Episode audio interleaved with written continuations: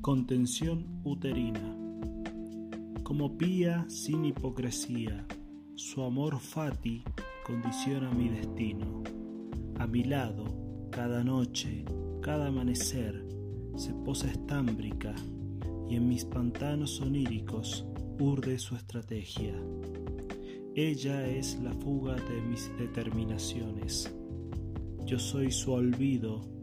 en el ágora de influencias hipocondríacas. No por nada siembra lujuria en la confianza de mi paz, cuando confluye en mi nación, sin cruces ni banderas, engalanada de temas que desvelan la certeza de la piel ante el contacto, ya no sobrevalorado en cacerías sociodiceas, sino como manifestación de contención uterina, abierta, temeraria e inclusiva, derribando muros y paredes de fetiches hollywoodenses, con el gesto y la mirada incisiva, cual declaración de soberana resistencia, mientras la piel cicatriza los rechazos para que no hagan metástasis en las almas que por decreto sufren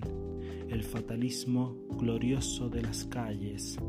de inviernos plomizos entre el Féizares, dulces empedrados que armoniosamente contrastan con rostros primaverales que se mezclan, como suspiros de voluntad vigorosa ante la conquista mundana del susurro imperceptible que complica las nimiedades, simplemente porque ignora el verdadero propósito que subyace en toda comedia de la distancia.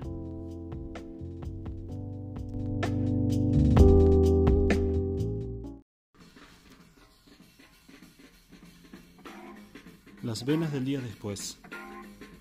Se sabe que el preciso momento de la eterna recurrencia en la continuidad de los seres, de la ciudad agonizante,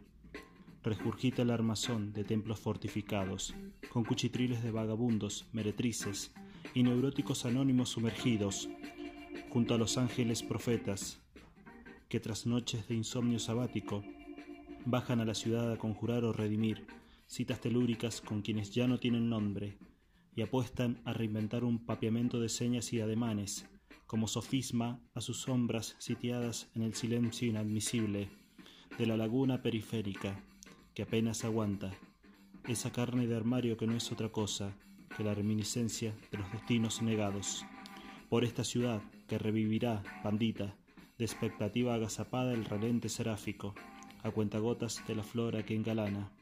los cenotafios cual clásicos cosificados, del eufemismo monumento, por quienes ya no tienen nombre, pero que apuntan a inmacular el alba ante semejante confinamiento en el preciso momento que ya se sabe.